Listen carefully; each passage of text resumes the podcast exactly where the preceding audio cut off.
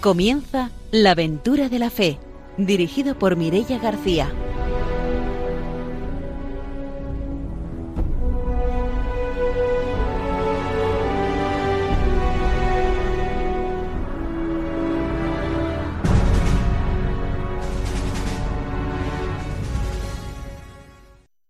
Buenas noches, bienvenidos a la aventura de la fe. Hoy estrenamos horario, es nuestro primer programa en este horario. Saludamos a nuestros colaboradores, está con nosotros Ramiro Fauli, buenas noches. Hola, muy buenas noches y vamos a mandar otra vez saludos porque ya lo hicimos en alguna ocasión a todos nuestros paisanos que escuchan de la zona de Utiel de Valencia porque hoy escucharéis el testimonio de un paisano vuestro, así que ya sabéis, sintonizad todos el programa y escucharéis a vuestro paisano que está de misionero en tierras de Chile. Saludamos también al padre Francisco Torres, que está esta noche con nosotros. Buenas noches. Muy buenas noches a todos y, bendiciones. Vamos a mandar saludos también al padre Arturo, que esta noche no, ha podido estar con nosotros en el programa. Mandamos esos saludos. Saludamos a nuestros técnicos, a Ramón y a Ángelo. Y hoy vamos a desplazarnos hasta Chile. Hoy tenemos a dos invitados que nos van a contar cosas sobre este país y sobre la misión que llevan a cabo allí. Es el sacerdote valenciano Miguel Hernández. Buenas noches, bienvenido. Hola, buenas noches. Y también está con nosotros el sacerdote chileno Mario Campillay. Buenas noches, bienvenido. Hola, buenas noches. Después de la formación y de las noticias será cuando tengamos la oportunidad de conocer su testimonio de misión. Nos vamos ya a comenzar con el bloque de formación.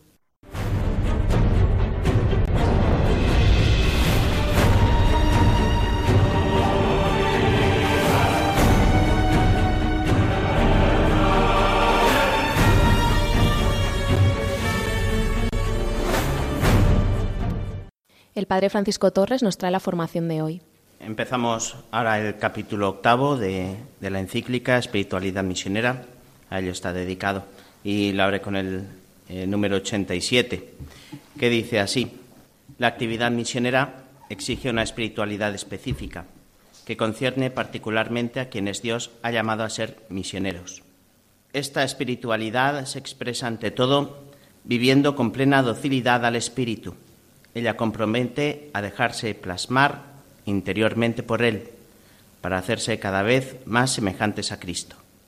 No se puede dar testimonio de Cristo sin reflejar su imagen, la cual se hace viva en nosotros por la gracia y por la obra del Espíritu. La docilidad al Espíritu compromete además a acoger los dones de fortaleza y discernimiento que son rasgos esenciales de la espiritualidad misionera. Es emblemático el caso de los apóstoles, quienes durante la vida pública del Maestro, no obstante su amor por él y la generosidad de la respuesta a su llamada, se mostraron incapaces de comprender sus palabras y fueron reacios a seguirle en el camino del sufrimiento y de la humillación. El Espíritu los transformará en testigos valientes de Cristo y preclaros anunciadores de su palabra. Será el Espíritu quien los conducirá por los caminos arduos y nuevos de la misión, siguiendo sus decisiones.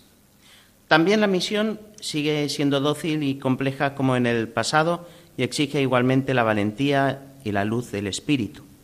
Vivimos frecuentemente el drama de la primera comunidad cristiana que veía cómo fuerzas incrédulas y hostiles se aliaban contra el Señor y contra su ungido, como nos señala en los Hechos 4:26. Como entonces Hoy conviene orar para que Dios nos conceda la libertad de proclamar el Evangelio. Conviene escrutar las vías misteriosas del Espíritu y dejarse guiar por Él hasta la verdad completa, como dice en Juan 16, 13. Hasta aquí es el número de hoy, un número pues en el que se nos señala esas dos características del misionero, el don de la fortaleza y del discernimiento de la fortaleza, porque muchas veces nosotros eh, tenemos que ser fuertes y el Señor nos da esa fortaleza que viene de su Espíritu para estar en todos los momentos difíciles que, como toda construcción del reino de Dios supone y discernimiento pues también para saber actuar y sobrar y saber eh, escoger las mejores opciones de cara a anunciar el Evangelio en tierras muchas veces hostiles. A mí me llama la atención la expresión la docilidad al espíritu, ¿no? Porque a veces lo de la, palabra docilidad, pues tenemos así una imagen como de eh, de paz, de tranquilidad, de no movimiento, ¿no? Y a veces la docilidad al espíritu lo que implica es todo lo contrario, una controversia y una, y una revolución interior y exterior para seguir lo que el espíritu nos está un poco guiando, ¿no? No es así como tan fácil, ¿no? De dejarse llevar por el espíritu porque nos hace romper muchas fronteras, muchas barreras, muchas creencias, ¿no? Y a veces muchas comodidades. O sea que la docilidad al espíritu implica también la ruptura con muchas comodidades que, que tenemos y no, no, no acomodar la fe a, a, un modus vivendi, ¿no? No un sillón bol. Sí, no, no un sillón bol, sino precisamente a lo que el Espíritu nos, nos, está animando y quiero volver a recordar las palabras del Papa Francisco que no hace nada más que recordarnos lo que el Espíritu nos está impulsando y es una iglesia en salida, una iglesia atropellada y una iglesia, pues bueno, que tiene que vérselas con muchas heridas porque tiene que estar en medio del mundo aguantando lo que le venga y no puede replegarse, ¿eh? no puede una iglesia dócil al Espíritu no es una iglesia que está tranquila, que está quieta, que está callada. Una iglesia dócil al Espíritu es una iglesia que está del lado del pobre, del oprimido y de quien lo necesita.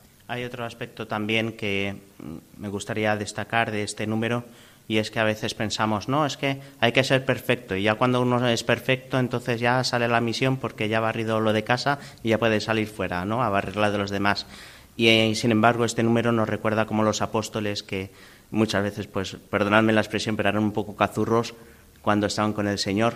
Fue a través del Espíritu como fueron aprendiendo a, conocer sus palabras y, a, ir mejorando en su fe, ¿no? Y a, consagrarse a ella cada vez más, ¿no? Que a veces nosotros queremos ser los perfectos para anunciar y, y hemos de reconocer también nuestra debilidad. Pues hasta aquí nuestra sección de formación de hoy. Nos vamos ahora con las noticias misioneras.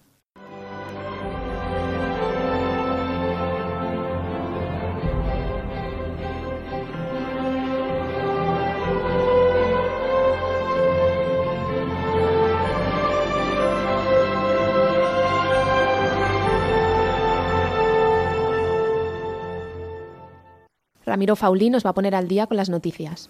Bueno, pues hoy quiero dar dos noticias que vienen de, África. Una que viene de Tanzania, la Legión de María, 80 años en Tanzania. Miles de laicos católicos se reunieron en la parroquia Cristo Rey en la capital de Tanzania para celebrar el 80 aniversario de la presencia de la Legión de María en dicho país.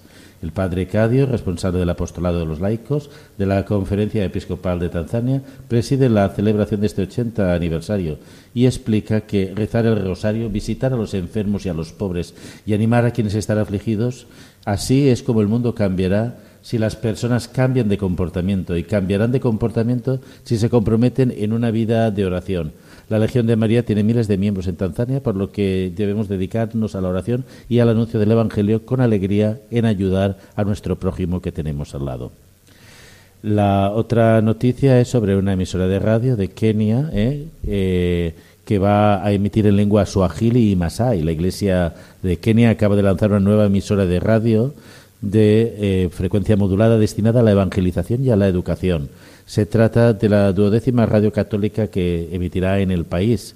Esta, eh, esta emisora, que está en la diócesis de Gon, al sur del país, hace frontera con Tanzania y será la primera radio de la zona que emite en la lengua masai y suajili. La comunidad masai ha agradecido la creación de esta nueva radio que emitirá por primera vez en su lengua. Gracias a ella podrán tener acceso a noticias, información y formación humana y cristiana con el apoyo y la iniciativa de Horas Misionales Pontificias, eh, dada eh, la campaña del DOMUN de los dos años anteriores, se pudieron adquirir los equipos y formar a las personas que pueden llevar a cabo la radio. Bueno, pues dos noticias un poco esperanzadoras. Siempre damos noticias drásticas de África, ¿no? Y bueno, el apostolado seglar a través de, la Legión de María. Aquí en España no estamos muy acostumbrados, pero en muchas zonas de misión ellos son los que van casa por casa rezando el rosario y anunciando el Evangelio con un espíritu además muy misionero, ¿no? Van a los barrios y a las periferias, ¿no? Y cuando detectan en una casa donde han estado rezando el rosario que hay algún pobre, algún necesitado, algún enfermo, a continuación pues le ayudan también con un poco de comida, atendiendo al enfermo. Es una labor muy interesante y la otra noticia, bueno, nosotros somos partidarios de que la radio es un medio de evangelización y de cultura pues enorme, ¿no? Porque a veces es a través de la radio que el único recurso que tienen muchos pueblos de escuchar la información verídica. Y además vamos a recordar a todos los jóvenes que nos estén escuchando que aquí en nuestra diócesis la Delegación de Misiones ya va a empezar con esos encuentros de preparación para todos aquellos que quieren salir a la misión, que lo decimos siempre, por aquí vienen muchos jóvenes a contarnos su experiencia y les recordamos siempre que para salir a la misión hay que prepararse. Pues ya empiezan esos encuentros, eh, si los jóvenes que estén interesados pues simplemente tienen que contactar con la Delegación de Misiones y ya les irán informando de las fechas y todo, todo el proceso. Eso es aquí en Valencia, pero para el resto que nos escuchen de otras diócesis, pues también que contacten con sus delegaciones de misiones para, para ponerse en marcha también. Sí, muy importante que inicien un itinerario para tener una idea de lo que es la misión eh, y además formen grupo y se preparen para que el hecho de la experiencia misionera no sea una experiencia de turismo, sino que verdaderamente sea una experiencia de compartir la fe y de apoyar a la misión donde se va a visitar, a estar. Así que os animamos a todos los jóvenes que estéis interesados a contactar con vuestras delegaciones de misiones. Y ahora sí, nos vamos a ir ya a conocer la entrevista de hoy.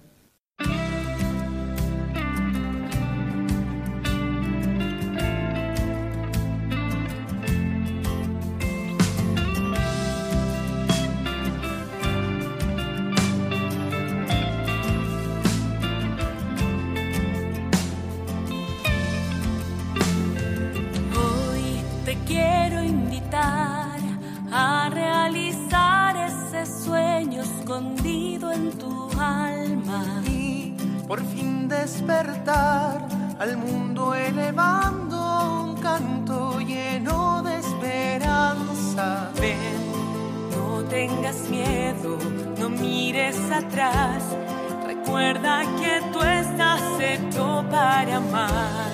Ven, no tengas miedo de proclamar a una sola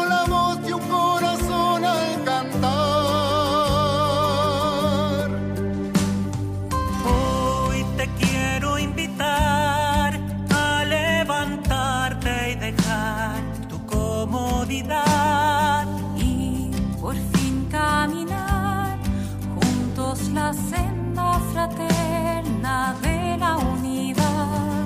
Ven, no tengas miedo, no mires atrás. Recuerda que tú estás hecho para amar.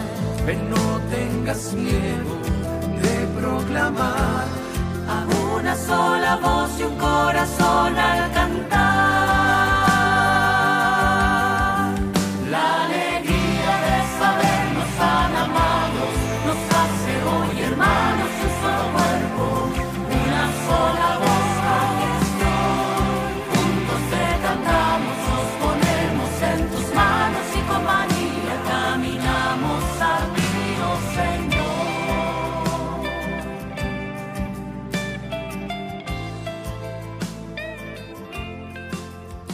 Esta noche en nuestra entrevista nos vamos a desplazar hasta Chile, un país que está muy ligado a nuestra diócesis, a la diócesis de Valencia, porque hasta allí han, han ido muchos misioneros. Esta noche ya os los hemos presentado antes. Está con nosotros Miguel Hernández, que es sacerdote valenciano y misionero en Chile, y también está con nosotros el sacerdote chileno Mario Campillay. Buenas noches de nuevo. Buenas noches. Pues eh, para empezar, en el caso de Miguel nos gustaría conocer cómo llegas a Chile, cómo un valenciano acaba allí en, en Copiapó. Claro que sí. Durante el seminario siempre venían obispos chilenos, especialmente de la diócesis de Atacama. La diócesis de Atacama colabora nuestra diócesis con ella desde el año 58. Hemos pasado por allí más de 60 sacerdotes valencianos. Algunos incluso han dejado su vida. Hay también algún detenido desaparecido, tirado al río Mapocho en el puente Bulner, donde siempre hay cientos de velitas encendidas. El padre Guidó de Javea. Yo sustituí al padre Lucho Gil Saleyes, que estuvo 30 años y también yo tuve que hacerle la tumba porque ni siquiera tumba tenía. Había sido enterrado con los franciscanos. Y cuando yo llegué, el primer encargo que me dio el padre Juan Sanchís es recoger un bloque por cada casa para hacerle la sobretumba. Fue precioso. Y bueno, hemos pasado un montón, ¿eh? como decía. Yo a los diez años de ser cura, yo estuve eh, tres años de vicario en Carlet, siete de párroco en Carcaixent, y me ofrecí para la misión. Había ido, antes de ser cura incluso, a visitar a los sacerdotes. Y bueno, allí estuve seis años más o menos. ¿eh? Regresé y he estado 21 años en la parroquia Santa Teresa Chornet, que la dejé hace año y medio, y he vuelto. ¿eh? Hemos vuelto tres, el padre Juan Pedro Cegarra, que estaba en Santa Mónica, yo y el otro que volvió un poquito antes, Enrique Sarneguet. Estaba junto al padre Antonio Vargas, que recién ha venido a quedarse. Y allí estamos. La diócesis de Copiapó la explico un poquito. Tiene 75.000 kilómetros cuadrados, es decir, tres veces mayor que toda la provincia de Valencia.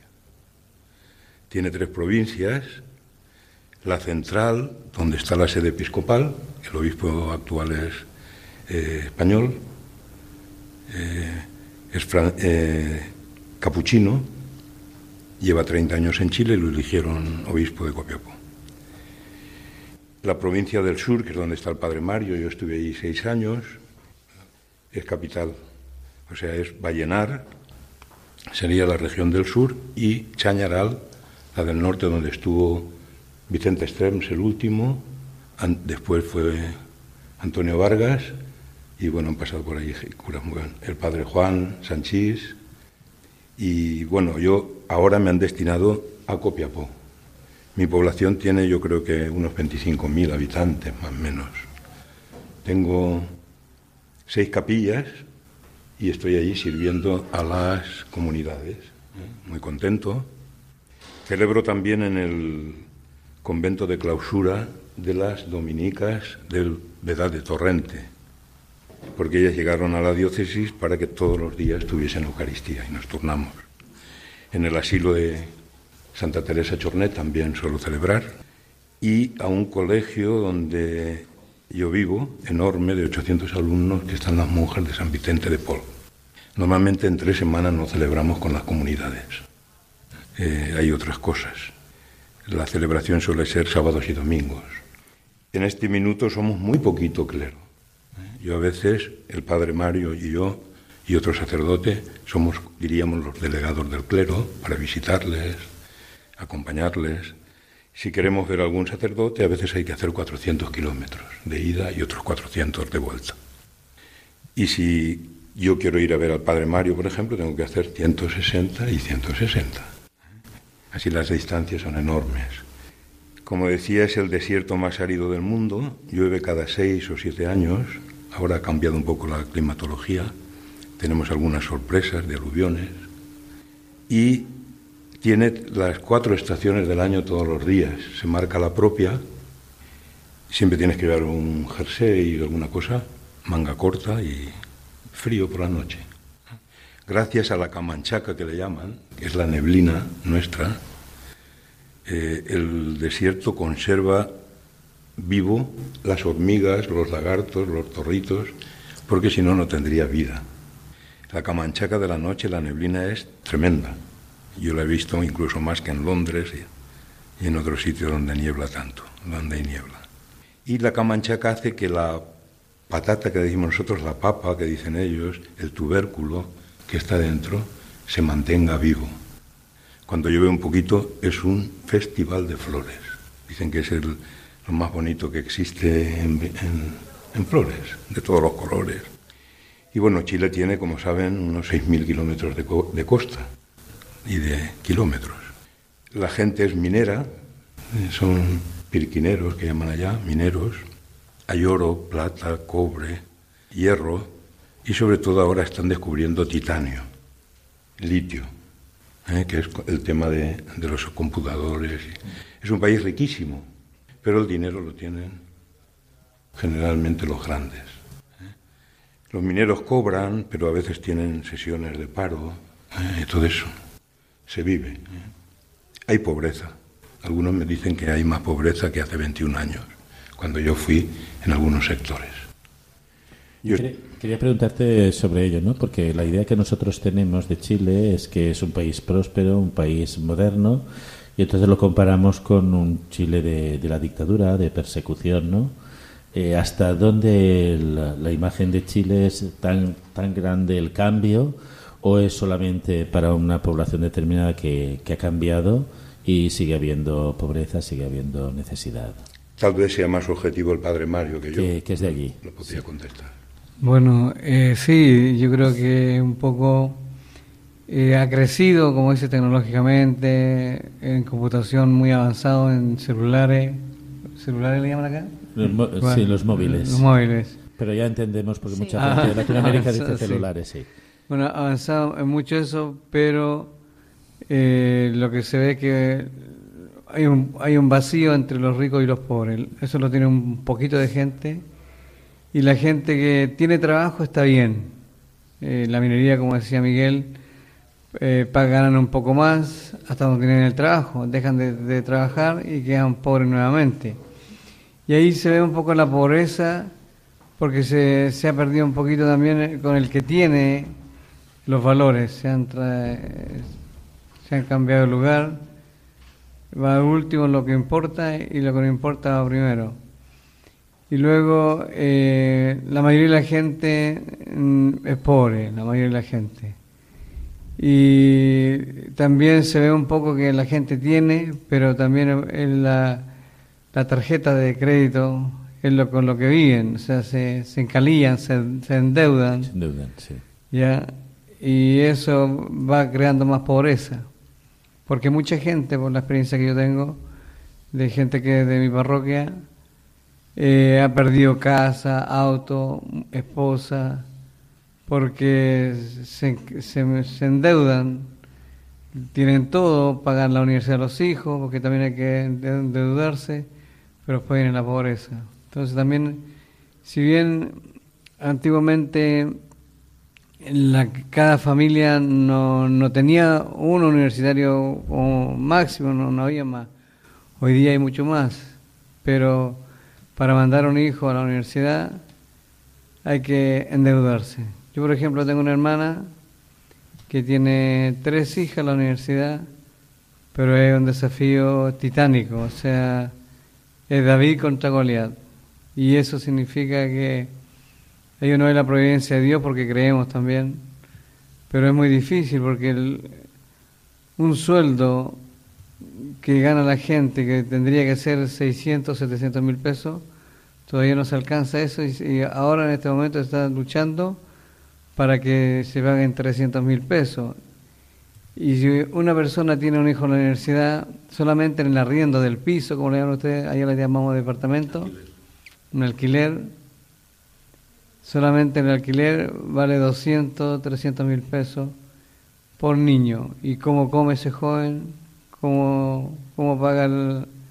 Entonces ahí se endeuda. Entonces también para sacar la carrera ellos van haciendo, se van haciendo de becas, pero también se endeudan eh, pagando, eh, cuando sacan la, la carrera tienen que devolver todo al claro. Entonces no es, no es fácil. Hoy día, por ejemplo, en el caso de muchos, como hoy mi familia, mi hermano, mi cuñado está sin trabajo y allá le llaman, a los trabajos esporádicos le llaman pololito, pololo, tiene pololea. Va teniendo un trabajo en tres meses, cuatro meses, una semana. Entonces, eso también da una inestabilidad a la familia, estrés, la gente se, se pone depresiva, mucha sensibilidad, porque claro, ¿cómo, ¿cómo llego al fin de semana? ¿Cómo llego al fin de mes? Ya vamos allá. ¿Cómo se paga la luz? ¿Cómo se paga el agua? ¿Cómo se paga la comida? O el arriendo de, de los jóvenes en la universidad. Entonces, esa es, digamos, una nueva pobreza. Si bien van a sacar sus carreras, qué sé yo, pero eh, tendrán que pagar o devolver durante muchos años. Eh, no sé, es una idea que tengo yo, porque cuando hablamos de la acción de la Iglesia en muchos países, siempre la acción de la Iglesia va vinculada a programas educativos, sociales, de salud. Me da la sensación que en Chile no es así, está más separado, porque el Estado asume mucho las competencias, digamos, de las necesidades básicas o por otra coyuntura, no sé. A ver, yo después de 21 años no me he encontrado el Chile que dejé. Ha cambiado mucho, hay centros comerciales, encuentras de todo. Yo no podía encontrar café, no podía, tantas cosas que no podía. Hoy hay de todo. El problema es que falta el dinero. ¿eh? Por ejemplo, yo me he encontrado después de 21 años que tengo que dar leche a los niños porque si no, no toman. en mis capillas, que son muy pobres, hay lecherías, para que una vez a la semana, porque más no podemos, podamos darles un vaso de leche con chocolate o, y, y un pan. ¿eh? Entonces eso no existe prácticamente ya hacía años, pero está volviendo porque la gente, como decía el padre Mario, eh, escasea de recursos porque está empeñada hasta las cejas. ¿Qué hacen las parroquias? En este momento la Iglesia de Chile es una iglesia perseguida, es una iglesia avergonzada, es una iglesia que sufre los fallos de sacerdotes, laicos, etcétera. ¿eh? Se han tapado cosas que ahora están saliendo a la luz en gran cantidad, como saben muy bien por la prensa, y está quedando lo que diríamos es el resto de Israel. ¿eh? Es gente buenísima, que ama a su iglesia, que nos quiere a los sacerdotes, pero que es una iglesia que está avergonzada, porque durante mucho tiempo ha sido como un faro en el mundo por la lucha pues ante la dictadura, ¿eh? por los derechos de la mujer, etcétera. Y lo sigue haciendo, ¿eh? pero también tiene este momento difícil. ¿Qué nos está pasando en las capillas? Mucha gente se está haciendo evangélica. ¿eh? Pero los que quedan en la Iglesia Católica es una maravilla. Yo a veces cuando celebro misa hasta me emociono de escucharles, de ver cómo te animan, cómo te quieren, cómo te cubren. ¿eh? Y esa es la Iglesia que tenemos. En este minuto todos los obispos están prácticamente eh, dimitidos por voluntad propia, por todo lo que se ha dicho. Los sacerdotes no tenemos seminaristas. ¿eh? Hay que empezar de nuevo un poquito a que la Iglesia vaya tomando el pulso a todo lo que está pasando. Pero no estamos desanimados. Creemos que va a ser un tiempo de purificación y que la Iglesia chilena sigue siendo la defensora de los pobres, acompañando a los que sufren, enterrando a los difuntos, ayudando a las familias. ¿eh? Tenemos centros de rehabilitación de droga porque hay mucha, hay mucha droga. Un joven Vicente Puchades, que yo le conocí en el seminario, hace años atrás, cuando yo estaba, creó el centro Anahuín. Yo también creé un centro de rehabilitación de alcohólicos porque se bebe mucho. Son áreas sociales que tienen mucho, mucho éxito, ¿eh? porque ayudan. Y luego la Iglesia siempre ha, estado en la acción social, pues eso, atendiendo a los pobres, visitando a enfermos. Es lo que se ha hecho siempre. Se compraba juntos en aquella época. Eh, la gente pobre es muy solidaria. Se hacen platos únicos, por ejemplo, si se va a operar una persona y vale mucho dinero, pues se le regala en los comercios el pollo, el arroz y hacen unos platos y ahí compramos para comer ese día y con ese dinero pues se va a operarse. Es una iglesia muy bonita, ¿eh? como toda la iglesia latinoamericana, profética también. ¿eh? Lo que pasa que, bueno, ahora ha salido este problema, pero los laicos son una maravilla. Quería preguntarte precisamente por la labor pastoral de los laicos, con su testimonio en las organizaciones de base. Me consta que había una red muy grande de organizaciones de base. ¿Cómo funcionan? A ver, en este momento que me he venido yo y el padre Mario, de, él está en una ciudad, en la ciudad de Vallenar, en la parroquia principal, él tiene un diácono. Tenemos 30 diáconos casados, Permanente. permanentes. Y gracias a ellos, porque si no fuese por los sacerdotes valencianos que hemos llegado, no podrían atender todas las capillas. Yo tengo seis y aparte voy a tener cuatro más cuando llegue. Eh, los laicos son y están preparados para hacer liturgia, para animar a la comunidad, para seguir reuniones de reflexión, para dar un curso a otros. En ese sentido, la Iglesia chilena ha preparado bien a sus laicos. A nivel diocesano, ya digo que son 75.000 kilómetros cuadrados, si sumamos miembros activos, yo creo que seríamos más de 400, ¿no es así, Mario? Sí, sí, pues la, la asamblea diocesana llegan alrededor de 500, pero mucha gente no va, yo creo que más, más gente activa. Y luego una de las facetas evangelizadoras más importantes ha sido la catequesis familiar. ¿eh? Yo la llevé aquí en Valencia, en Santa Teresa Chornet, 21 años y ha sido un éxito. Pasaron 1.900 familias. Ahora, algunos curitas dicen que es demasiadas alforjas para tan corto viaje. Yo creo que no. Pero en fin, ese ha sido el gran éxito de la catequesis familiar en Chile, que han pasado fundamentalmente las mujeres, porque los papás se tienen que ir a la mina, pero ahí ha sido un encuentro serio con el Señor, un liberarse, un aprender incluso a leer para leer la Biblia y para poder acompañar a sus hijos. Y eso continúa. Ahora está un poco amortiguado por todo lo que está pasando, pero igual seguimos con la catequesis. Vamos a hacer una pausa, volvemos enseguida para seguir conociendo el testimonio.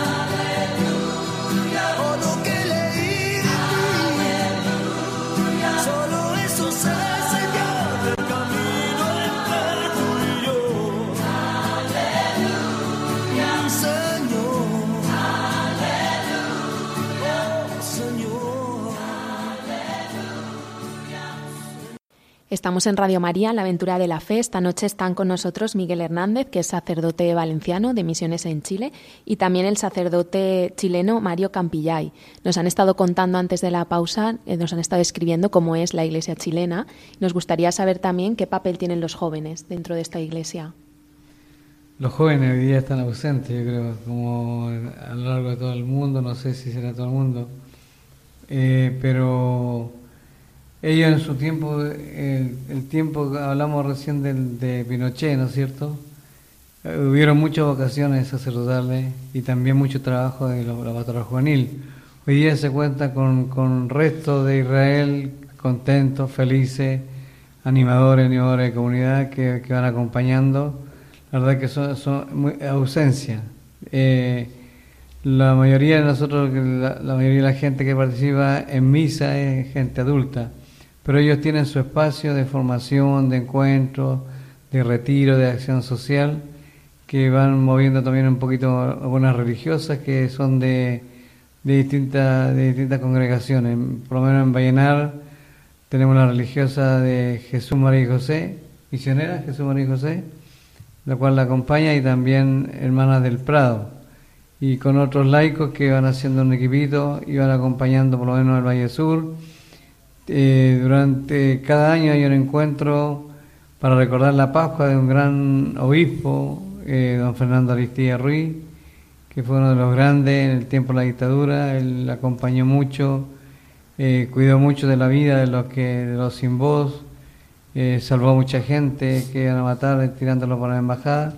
Se recuerda su memoria y lo hacen eh, a partir de los jóvenes, que esto comenzó, comenzamos cuando el tiempo que estaba yo en una parroquia en Vallenar, Inmaculado Corazón de María, y partimos con los jóvenes celebrando la Pascua en Fernando, y ahora ya vamos la, la, tres, la décimo tercera parece, o décimo cuarta, que estoy un poquito despistado con el tiempo, y ellos se juntan cada año en Copiapó o en, en las tres regiones, en las tres, los tres valles.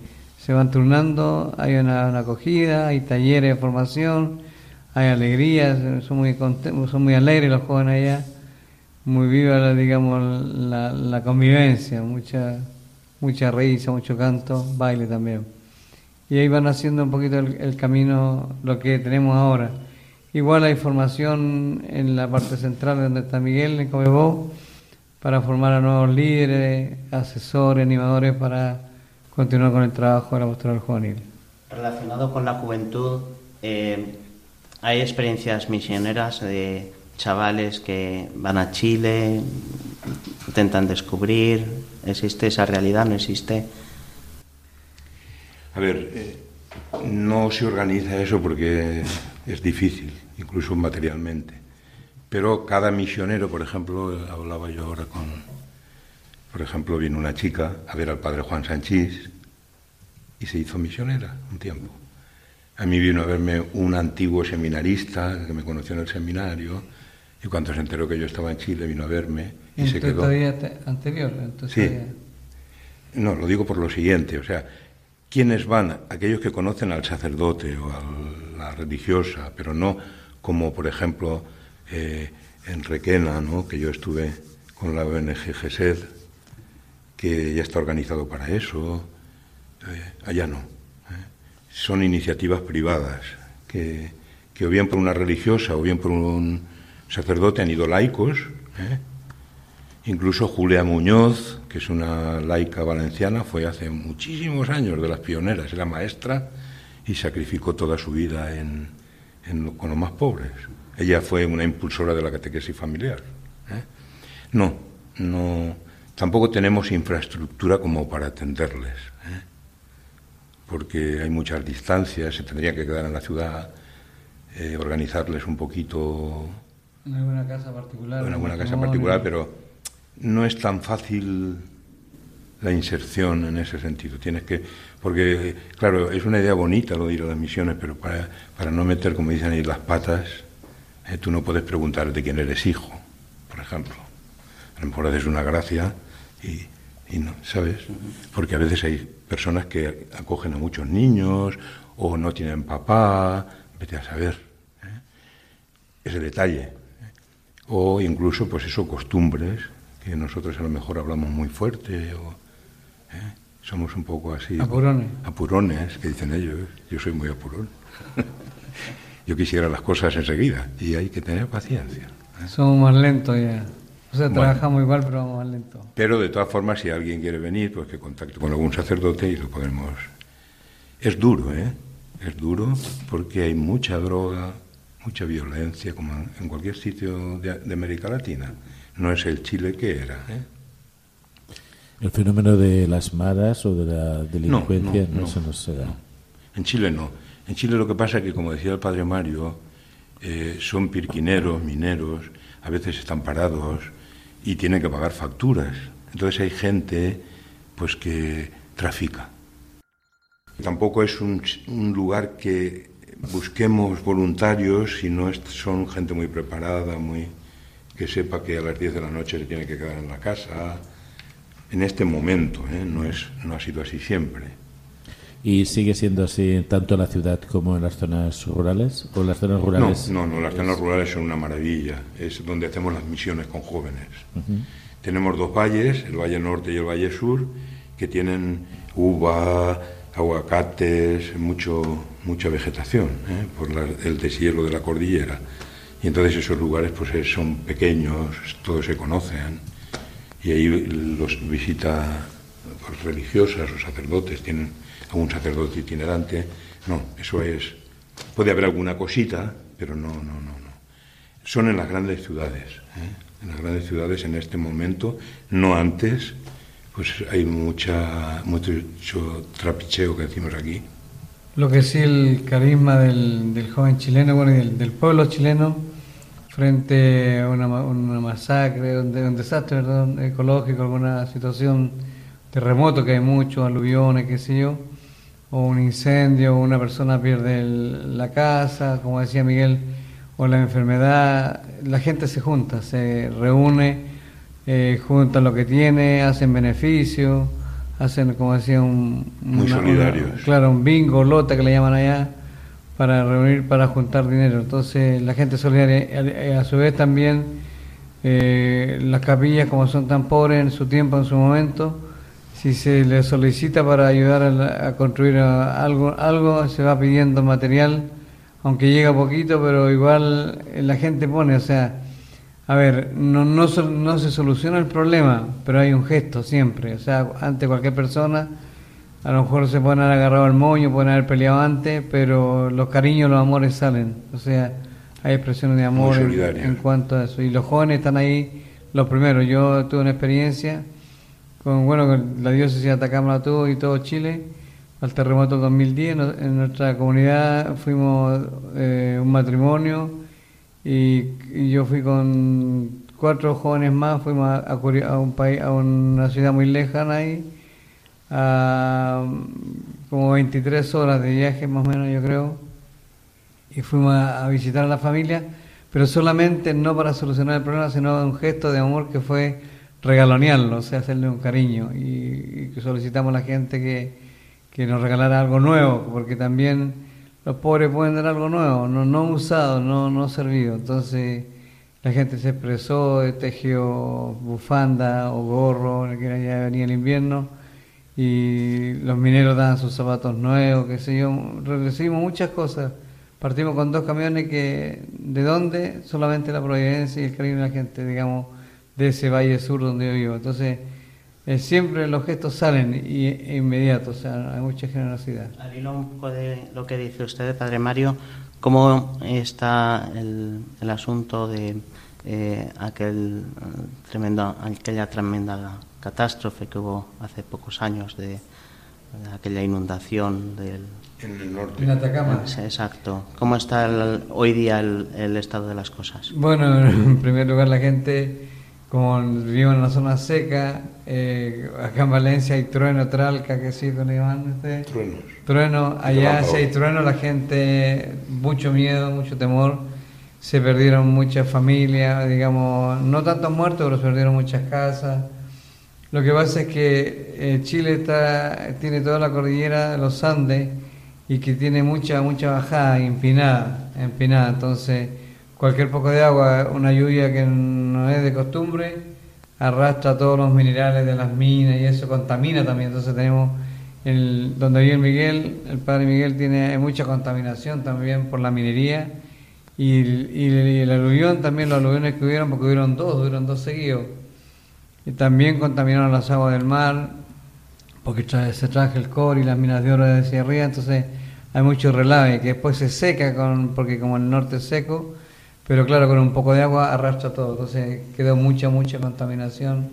Y de hecho, Copiapó quedó contaminado cuando hubo el aluvión por muchas semanas, por meses, y todavía hay polución del polvo de, de- toda esta contaminación de, las aguas que venían ya contaminadas de la cordillera. Cuando llueve, por ejemplo, el sacerdote con la camioneta va recogiendo gente porque se- como no llueve nunca, las casas siempre se... Y los llevas a las capillas o donde sea. La gente es muy solidaria, como dice él. Aunque el problema sea en el sur, la gente se desplaza, se recoge. Por ejemplo, yo ahora cuando llegué de las 10 capillas tengo una mm, fatal, ¿eh? no tenía ni baños. Y estoy haciendo, ya los hice, dos baños y una cocina. Entonces la solución era pedir por cada casa un bloque, que a lo mejor le sobraba un bloque y la gente los entrega. ¿eh? O los lleva a la capilla, o tú pasas con la camioneta, y son solidarios, pero al máximo. En eso se- los pobres... eh, Son los que más dan y lo- y- primeros que dan. y nunca piden, ¿eh? Otra cosa es que los misioneros aprendemos que los que nos piden son malandrines, la mayoría. El pobre no Nunca pide, pide. nunca pide. Entonces tenemos que tener mucho ojo porque piensan que los misioneros somos ricos y, y nos engañan. Los pobres no piden. Tienes que detectarlos tú. ¿eh? Eso lo va aprendiendo uno también eh, con la transmisión de los hijos de, su pueblo que nos cuentan, ¿eh? porque nosotros fácilmente nos engañan. Y claro, no es solamente dar, es acompañar y que... Bueno, Miguel tuvo suerte cuando le fue la primera a Chile porque eh, te- tiene un poco de carisma él para los jóvenes. Entonces yo estaba un poco más joven, había otros más jóvenes que yo. Nos juntamos con él, le enseñamos todas las Los garabatos, lo, palabras lo que no se dice, lo que se dice, lo que se hace. Entonces aprendió con mucha más facilidad y eso le, le permitió inculturar, eh, inculturizarse con mayor facilidad y eso sirvió, le sirvió mucho y eso también va atrae a los jóvenes, atrae y con ese en ese tiempo de trabajo eh, se hizo una obra de gospel, ahí trabajamos, bailamos y todas las cosas, recorrimos las cárceles, recorrimos los pueblos. O sea, cuando la- el misionero, hablando un poco, este- ustedes hablaban recién de la misión, yo creo que cuando uno tiene una experiencia profunda con el resucitado es cuando nace la misión, cuando nace la alegría, cuando nace la comprensión y cuando nace la sabiduría para, para entender lo que decía recién cuando nos están engañando. Muchas veces nos engañan, pero también nos dejamos, nos dejamos engañar. Porque el pobre nunca pide, el- uno, las comunidades de base, la misma gente que va a la comunidad me dice, padre o Mario, no sé, eh, tal persona está pasando necesidad, pero esa persona no lo dice. Ella va a misa, muy compuesta, muy arregladita, muy arreglado, pero no dice que está pasando una necesidad. O sea, la otra gente se encarga de decir, padre, a esta persona hay que darle una cajita, a esta persona hay que pagarle la luz, o a esta persona hay que ayudarle a comprar un- una bombona que llaman ustedes, un tubo de gas. Entonces la gente misma es la que tiene olfato y tiene una mirada puesta hacia los hermanos. Yo quería preguntar sobre el fenómeno de las sectas eh, o nuevas iglesias en la zona de Chile. Bueno, más que sectas son hermanos separados. ¿eh? Me llama la atención la cantidad de evangélicos, porque, a ver, en el tiempo de la dictadura y todo aquel momento, la gente acudía a la iglesia para ser ayudada. Talleres de promoción humana, eh, víveres, promoción, enseñar a leer con la Biblia, muchas cosas. Eh, hacer remedios naturales para las heridas, era una promoción humana muy profunda. Tal vez las comunidades eclesiales le faltaba lo que está diciendo el padre Mario, que ahora sí que lo tienen ya con el tiempo. Y eso que eh, no sabíamos a lo mejor dar nosotros lo daban los evangélicos. Les hacían salir del trago, beben mucho, De la droga. de la droga, pero claro, es una religión que choca un poco con nuestro evangelio, ¿eh? porque nosotros no queremos ni adoctrinar y ni poner terapias que sean para ellos, sino que ellos lo descubran, ¿no? Entonces buscan a veces el refugio en las iglesias evangélicas, porque les dicen lo que tienen que hacer y son felices. Y nosotros no podemos decir lo que tienen que hacer, se lo tiene que decir el Señor. Entonces, sectas, algún testigo de Jehová y sobre todo los mormones, no sé si es una secta, pero han hecho iglesias preciosas, pero están vacías. El pueblo chileno, eh, yo creo que es cristiano eh, y católico. Mariano, muy mariano. mariano. Si no fuese por la Virgen María, Estaríamos yo creo que estarían mal. todos evangélicos. Claro. Pero la Virgen María tiene mucha fuerza, como, como nos pasa a nosotros también en España. Pero allí es increíble. ¿eh? La patrona, por ejemplo, de nuestra diócesis, la Candelaria, van miles y miles, y hay bailes religiosos que bailan hasta extasiarse ahí, si es preciso, delante de la Virgen. Y con esfuerzo, con esfuerzo. Y con mucho esfuerzo para comprarse el Comen traje. poco, trabajan mucho. Y tienen normas muy estrictas. Claro. Eso- esos días cuando van a la Virgen. No beber, Yo creo que ella es la, la defensora del Evangelio, ella, eh, porque cada familia, aún un no creyente, lleva en su billetera la foto de sus hijos, lleva la imagen del santo o de María, ¿ya? y que lo acompaña siempre.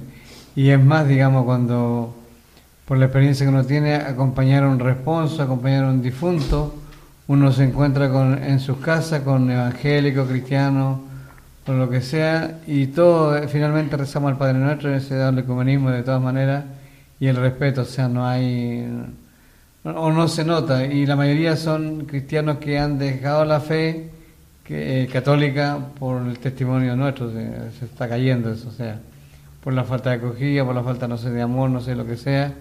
Cada uno ha tenido una experiencia dura o de mala calidad y se han separado.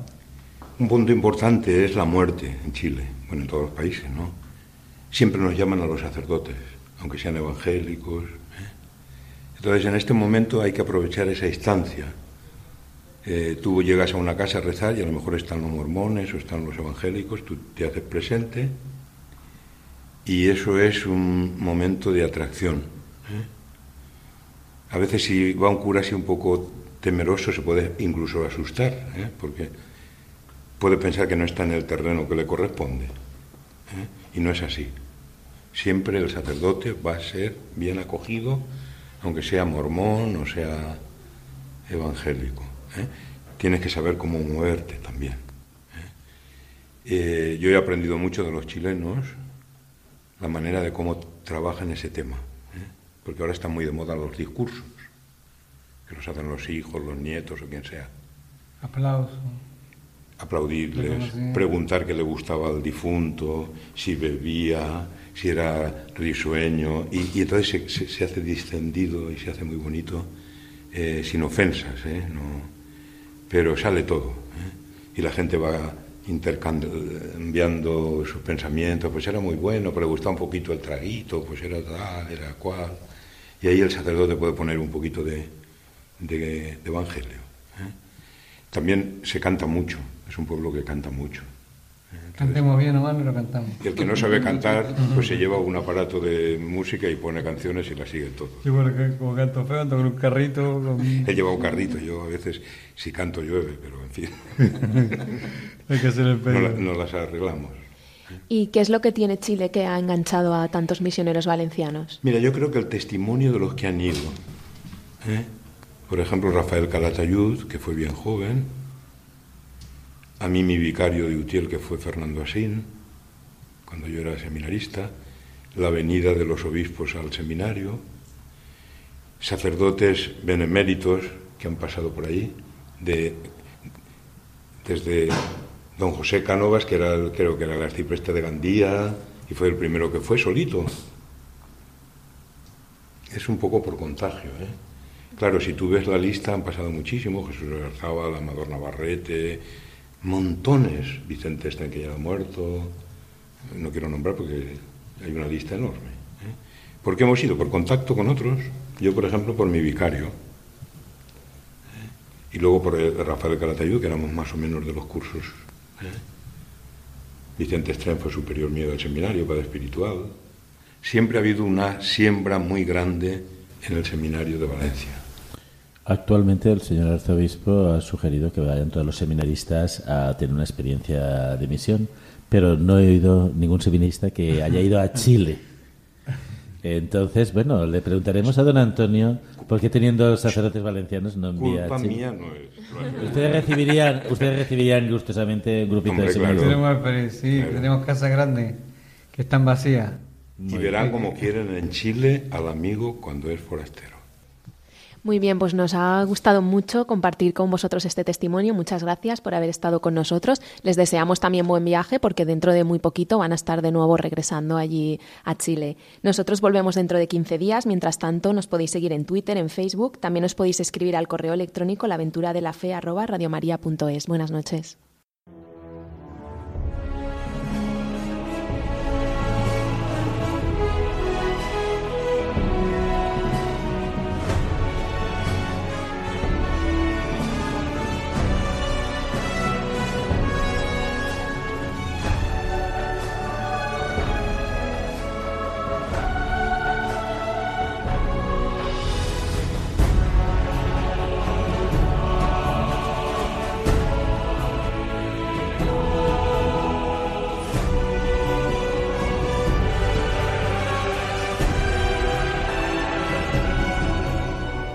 Han escuchado en Radio María La aventura de la fe, dirigido por Mirella García.